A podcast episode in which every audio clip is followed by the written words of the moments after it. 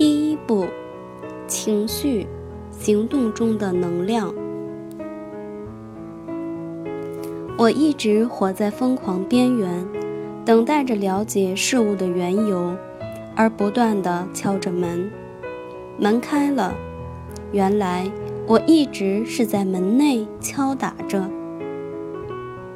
卢米的情诗，迪帕克·乔普拉编辑，费雷敦·基亚翻译。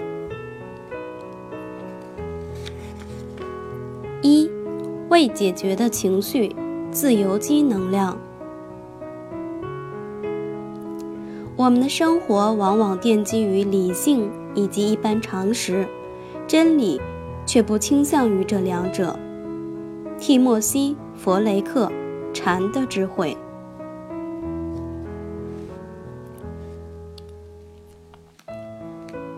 要想理解情绪平衡的概念，我们必须先了解是情绪的真面目。情绪是被我们诠释成愉快或不愉快等特定刺激的种种反应。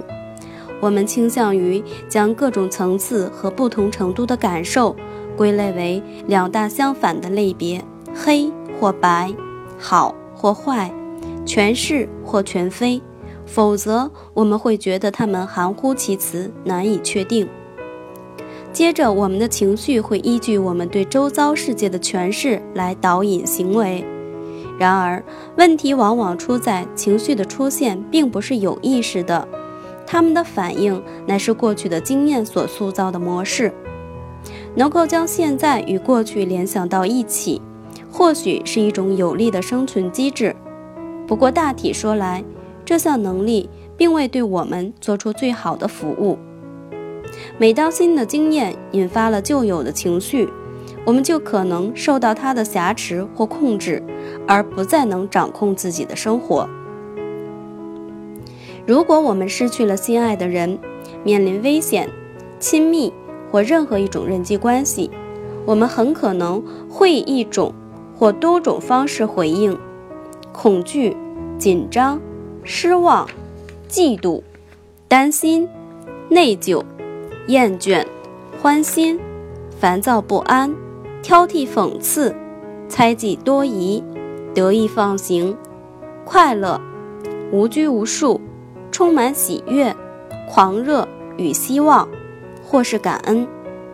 我们的举止反映了上述的以及其他的情绪。举例来说，如果你深陷于交通阻塞中，而不是正在阅读一本书。难道你的行为不会有所不同吗？如果你刚刚赢得一笔为数不小的乐透奖金，你会如何呢？或者你跟另一半争吵了一个晚上，第二天回到公司上班，又将会如何呢？我们所有人的行事风格几乎都不一样，因为情绪就是我们行动的基础。假设你遇到一个陌生人。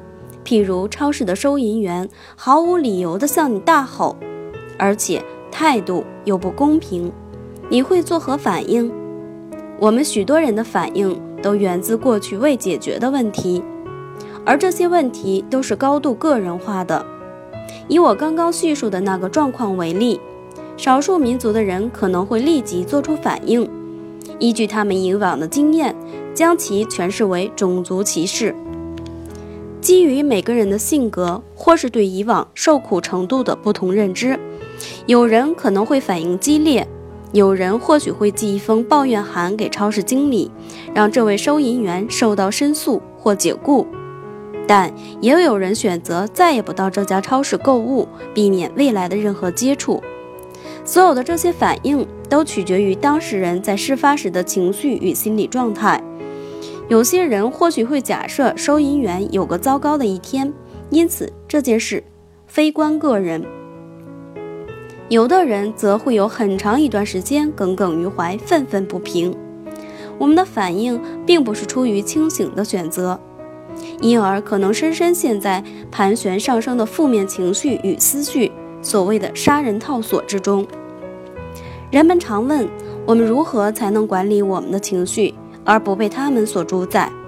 答案是我们必须培养情绪平衡的品质，学着解决并改变熟悉的情绪与行为模式。平衡情绪是一种能力，你必须以不压抑的方式辨识、认知、接纳并协调你的情绪。情绪可以指点我们正确的方向，帮助我们做出更恰当的选择。除了受到情绪控制之外，我们也可以学习利用情绪作为生存和成功的动力。毕竟，解决源自过往的情绪确实能带给我们更多的自由。